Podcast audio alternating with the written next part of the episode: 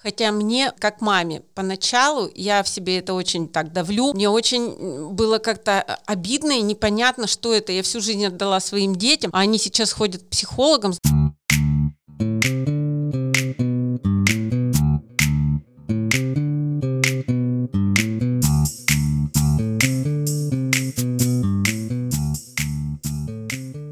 Всем привет! И с вами снова подкаст «Тебя спросить забыли». И я, психолог Анастасия. Педагог начальных классов Елизавета. И их мама Ольга Седова. Сегодня мы порассуждаем над новой порцией вопросов. Мы напомним, что в нашем подкасте мы никому не даем советы, не кидаем их вам в спины и не учим вас жить. Мы просто высказываем свое мнение, обсуждаем в кругу нашей семьи, высказываем точку зрения трех поколений. И не спорим при этом, и не ссоримся, и не деремся. Это важно.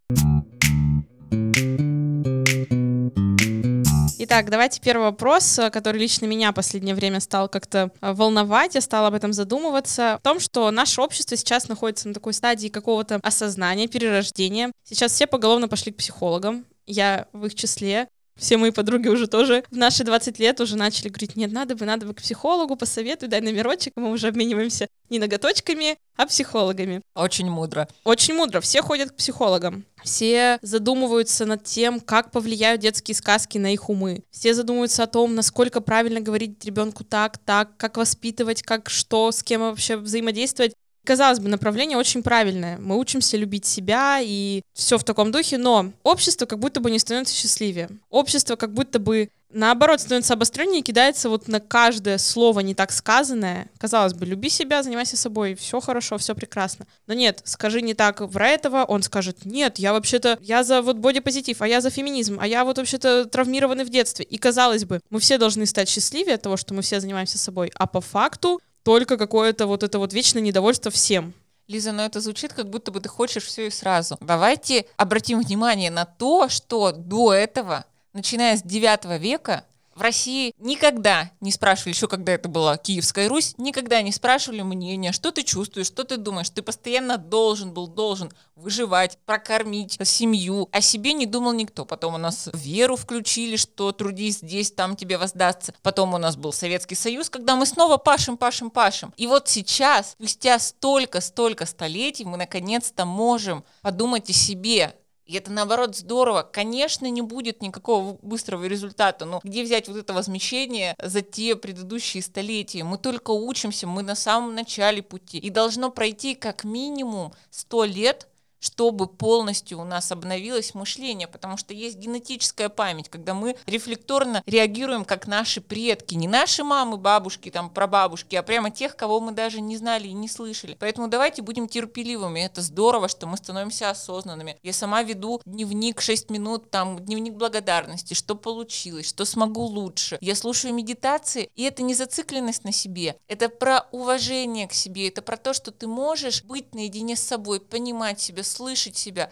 потому что жизнь, она одна. Я не знаю, что будет после того, как мы умрем, но здесь и сейчас в наших силах стать счастливыми. Конечно, есть перегибы, типа там, не оскорбляйте а, людей, у которых есть, возможно, лишний вес, не оскорбляйте. Это толерантность. Наконец-то она дошла до России. Нам все время казалось, что это лицемерие, но это хороший тон. Ну, вообще, толерантность э, тоже сейчас очень такой спорный какой-то момент. Э, не знаю, говорим ли мы о России или, в принципе, о человечестве, о мире. Но даже посмотреть на ситуацию в Америке, которая была сейчас в связи с э, вот этим расизмом всем и с этой темой. Казалось бы, расизм — это, ну, толерантность, она учит, собственно, не быть расистом, учит принимать. Но люди, которые вышли на митинги на улице и, казалось бы, они проявили свою толерантность, они начали громить все, сносить памятники и вообще разрушать, бунтовать. Вот это про толерантность, это уже перегиб. Радикальные течения будут всегда и во всем. Но сейчас как будто бы, я не знаю, то ли я этого больше вижу в соцсетях, но как будто бы за вот этим правильным толерантностью, уважением, э, воспитанием скрывается больше вот именно какой-то бунт, который нездорово проявляется. И казалось бы, идеи-то правильные. Почему вот такими методами это все? Знаешь, что самое интересное? Человек э, замечает вокруг себя то, что внутри него. Вот, допустим, я вообще не смотрю новости, я не знаю, что у нас происходит в России, в мире. И мне классно, я смотрю на деревья, хожу босиком по траве, не потому что я какая-то просветленная, я просто не хочу в это лезть. Достаточно и так вокруг грязи. Поэтому это твой выбор. Ты можешь не смотреть новости, и ты можешь не бояться этого. Это называется невроз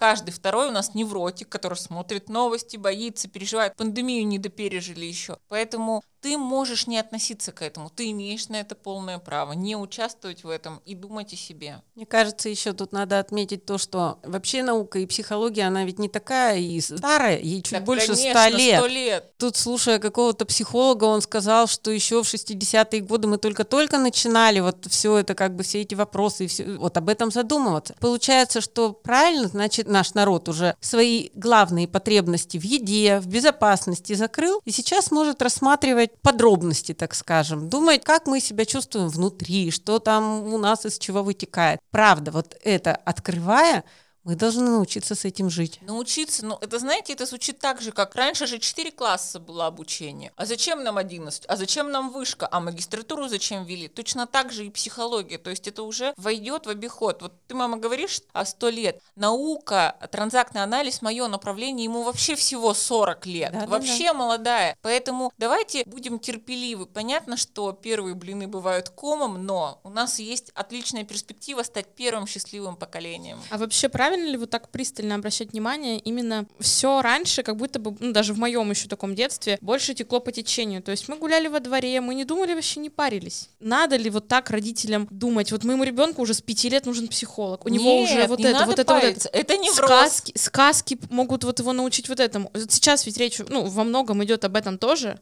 Понимаете, вот э, вроде говорят там, да, что береженного Бог бережет. На самом деле соломку везде не подстелишь, и мы в любом случае травмируемся. И если родители начинают тревожиться, это можно, это нельзя, ну как бы ребенок вырастет дерганым. Настя, а скажи еще о том, что как хорошо, что именно поколение 20-летних сейчас обращается к психологам, Это чудесно. Потому что именно все идет из детства. И, прор- и прорабатывая в свои 20 лет вот свою такую небольшую еще жизнь, осознательную жизнь, вот как Лиза говорит, с 15, ну, условно говоря, там, с 7 лет, в 20 лет мы уже про себя много что понимаем. Это И- вообще чудо, когда у тебя не такой большой вот этот вот промежуток травм, ты можешь быстренько это проработать и пойти дальше, потому что а некоторые психологи, я придерживаюсь этого, не работают с клиентами старше 50 лет, потому что бывает такое, что ты осознаешь и будет больно. Хотя мне, как маме, поначалу я в себе это очень так давлю. Мне очень было как-то обидно и непонятно, что это. Я всю жизнь отдала своим детям, а они сейчас ходят к психологам, значит, я что-то делала не так, значит, я как-то любила их, что ли, не так. Это тоже вот меня немножко беспокоит, но с другой стороны, я думаю, нет, им жить в новом мире, пусть они будут счастливыми здесь и сейчас, и сегодня, не когда-то там. Пусть они учатся, да, делать свои ошибки, пусть они пытаются разобраться и видеть, и находить вот ту точку, с какой у них сложился какой-то шаблон, который сегодня не позволяет им поступать в тех или иных ситуациях по-другому. Это замечательно, что завтра они будут знать о том, что у них есть этот шаблон, и они его будут потихоньку преодолевать. Значит, они будут завтра счастливее, чем сегодня. Мамы, не обижайтесь, не принимайте на свой счет. Дети идут к психологам не потому, что вы их э, как-то не так воспитали, а потому что они себя понять хотят. Если нас сейчас слушают 20-летние, которые думают о том, чтобы пойти, не пойти, идите, вы не пожалеете. И так действительно проще жить. Когда Это ты правда. понимаешь себя, идите. По крайней мере, психолог это ну, один из немногих людей, а зачастую единственный, который готов вас искренне включенно слушать. И это так удивительно, когда ты видишь, что у тебя есть такой человек, поэтому пробуйте, не бойтесь и обязательно разрешите и позволите себе быть счастливыми. Хорошо поговорили про родителей. У нас вот был второй вопрос, Настя, как раз. Насколько надо быть родителем открытым с ребенком, чтобы ребенок в ответ был открытым для общения? А, ну да, это когда а, очень часто клиенты достаточно взрослые говорят, Настя, мне ничего не говорит мой ребенок, он закрыт, он отвечает на вопрос, как дела, нормально, и уходит в свою комнату и сидит в телефоне. И у меня каждый раз очень логичный вопрос, на мой взгляд, а вы ему рассказываете о своей жизни? Вот вы требуете от него подробностей, а что он о вас знает? Такие моменты клиенты разводят руками и говорят, а зачем? А почему? У нас почему-то до сих пор в культуре не привито разговаривать с детьми о жизни. Да, потому что все разговоры сводятся. Оценка какая? Три. Пошел в комнату, наказан. Пять, молодец, на, поешь, иди в комнату. Отлично. Делай уроки. Нет, ну очень же часто эти разговоры не то, что сейчас я буду разговаривать со своим ребенком там о том, как у меня жизнь и так далее. Это же вот когда вы что-то вместе делаете, когда вы просто едете вместе в машине, когда вы что-то услышали Да, по тому этому, же радио. этому тоже надо учить, потому что вот я работаю с детьми, я зачастую вижу, как приходят мамы и говорят, что мой ребенок, говоришь, вот надо дома позаниматься этим этим, а я что с ним должна заниматься? И у них это вызывает искренний вопрос. Я что, должна учить с ним алфавит? Я же вожу его сюда для Мама, этого. это у нас так было в семье. Мало кто разговаривает. А еще Да, что страшнее бывает. Мне рассказывают, как со мной папа разговаривал только когда был пьяным. И это вызывает страх. И разговоры начинаются какие-то излишне откровенные в такие моменты. И вообще удивительно, что у нас вот со стороны родителей очень часто такая установка командирская. Я даю задание, ты выполняй. Даже вот в моем окружении очень мало э, людей, которые реально могут с родителями поговорить по душам. Друзей. Друзей. Родителей друзей. В транзактном анализе есть как раз такое понятие состояния родителя, оно есть у каждого. И вот у нас в России контролирующий Контролирующий родитель. родитель. Это прям вот Точно. царь-батюшка. Это тоже ведь контролирующий родитель. Это менталитет. Да, это менталитет, и потихоньку я буду вводить эти термины, чтобы вас сразу не грузить. Но смотрите, если все-таки отвечать на этот вопрос, если вы хотите, чтобы ваш ребенок был открыт, вы должны, я прям скажу, должны тоже быть открытым. Но детям может быть неинтересно слушать про вашу жизнь. И они скажут, да что эти предки понимают про меня? Ну, это плохо, когда вы живете как чужие люди. Они про тебя ничего не понимают, ты про них, и что вы тогда? И Я сейчас Настя. аж дар речи потеряла. Подожди, я не могу промолчать. Что значит неинтересно? Ну, понятно, если ты идешь и грузишь его проблемами. Кстати, такое тоже часто бывает. Там мама с папой разводятся, и они начинают ребенка перетягивать. Тут вопрос про другое, про то, что вы едете в машине или готовите, и ты рассказываешь, как тебе это блюдо, как ты о нем узнал, или как ты в этих местах был. Ты показываешь фотографии какие-то. Это называется досуг.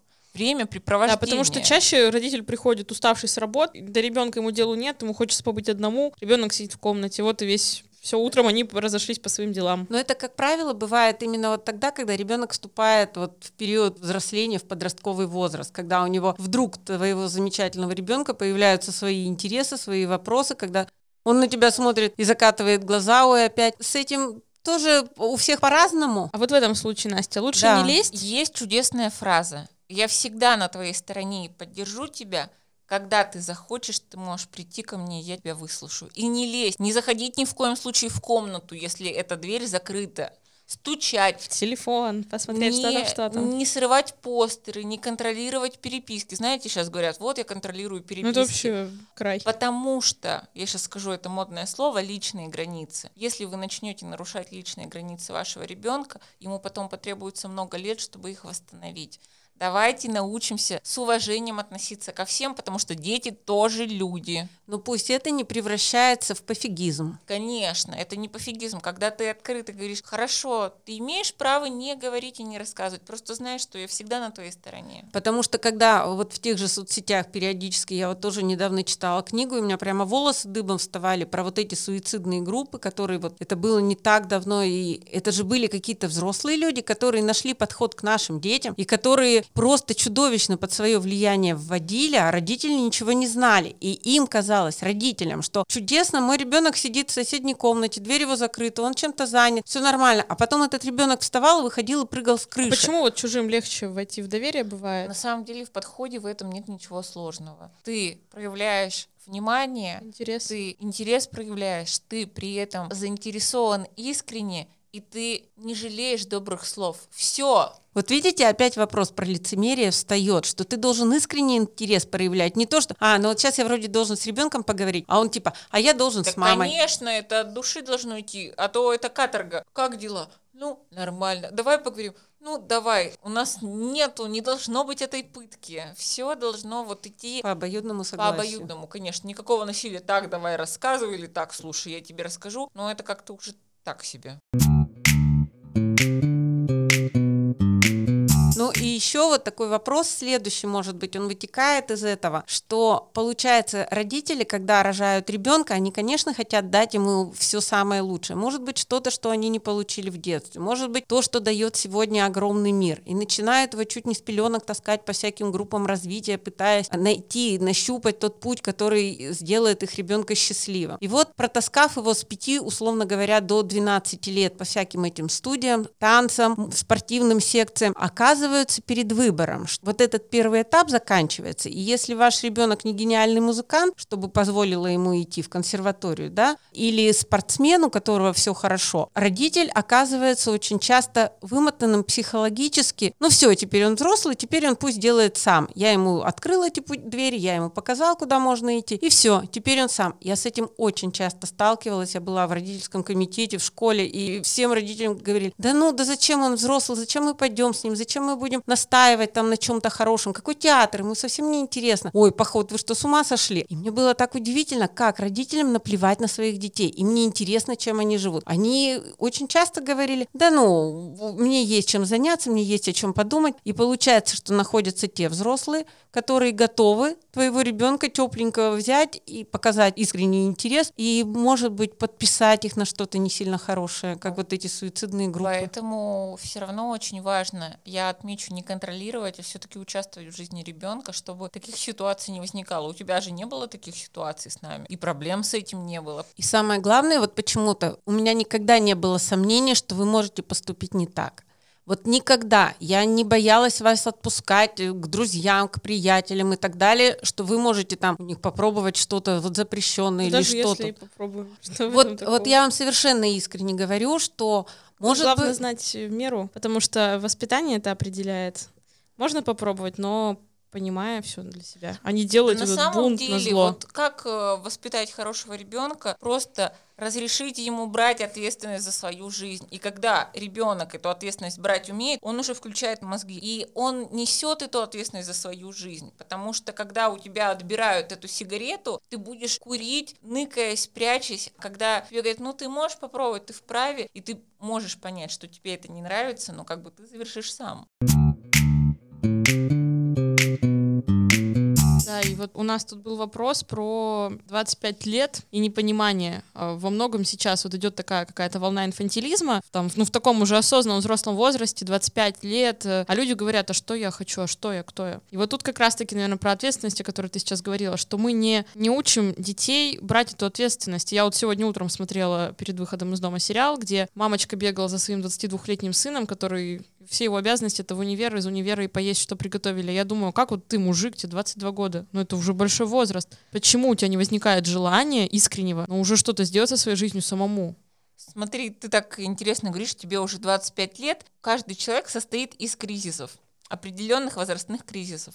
Есть достаточно важный кризис, кризис 30, он по-другому называется кризис интроекта. Что же это такое, когда нам родители всю жизнь клали ложку а, с кашей в рот, говорили, учись хорошо и будет тебе счастье, закончи универ и будет тебе счастье, поступи на работу и все будет нормально, и ты это все выполнил, но это не работает. И сейчас этот кризис начинается раньше, примерно с 25-26 как раз, и ты сидишь и думаешь, а кто я? Это не от инфантильности, а от того, что возникают очень фундаментальные вопросы, когда установки родителей, они уже не работают, а свои еще не приобретены. Очень много у меня клиентов как раз в этом возрасте, 25-30 лет, когда задать вопрос открыто, а кто я, а чего я хочу, а как я хочу, это естественно. Здорово, что этот вопрос возникает 25, это рано. Если бы ты дожил до 40 лет, когда должен быть следующий кризис, который называется «А что дальше?» и «Сколько мне жить?» и «Как мне в этом жить?» Вот это было бы страшно. Но тогда возникает вопрос, почему у нас э, в той же школе требуют вечного понимания, кто ты хочешь быть? Потому что этот вопрос задают в начальной школе, кем ты хочешь стать? Потом ее задают в восьмом классе, когда в девятом ты выбираешь профильный класс. А когда ты оканчиваешь школу, ты должен быть уверен, что я иду на эту профессию в институт, и я ведь должен работать по этой профессии. И вот э, ну, в американской системе обучения, например, да, у них ты учишься там три года, и только потом выбираешь э, уже какое-то направление. А у нас с самого детства требуют каких-то определенностей. И поэтому и ты как бы их выбирает и подстраиваешься под родителей. Одобряют, не одобряют, надо, не надо. А потом в 25, когда ты, правда, уже универ закончил, и все, думаешь, а что дальше-то? Пять лет ты знаешь, что дальше. Это А в 25? нормально. У нас пластичный мозг, до 30 лет мы меняемся и меняем убеждения каждые три года. Примите этот факт. Ничего страшного в этом нет. Пойдете учиться на второе высшее. Я получаю сейчас третий, и я уверена, что будет еще. В этом классно жить. А родители, которые учат и требуют что-то от своих детей, ходят каждый день на нелюбимую работу за небольшие деньги, чувствуют себя несчастными, потому что они занимаются не тем, чего, что любят, и не знают, что они любят и чего они хотят. И своих своих детей, может быть, часто испытывают раздражение именно потому, что они видят, что вот, ты мог в 20 лет задать себе эти вопросы, в 25, в 35. И не важно, что в 35 ты говоришь, блин, ну 10 лет назад ты хотел совсем другого, но это ж нормально. А это ревность и зависть уже, когда родители свои нереализованные амбиции пытаются втолдычить своих детей. Родители, отпустите детей. Ну, иногда это работает. Мне Конечно, кажется, это не это приводит работает. особо ни к чему Да хорошему. нет, это работает, просто потом, а, когда тебе, там, я не знаю, 60 лет, и твой ребенок тебя ненавидит, ну, такая себе история.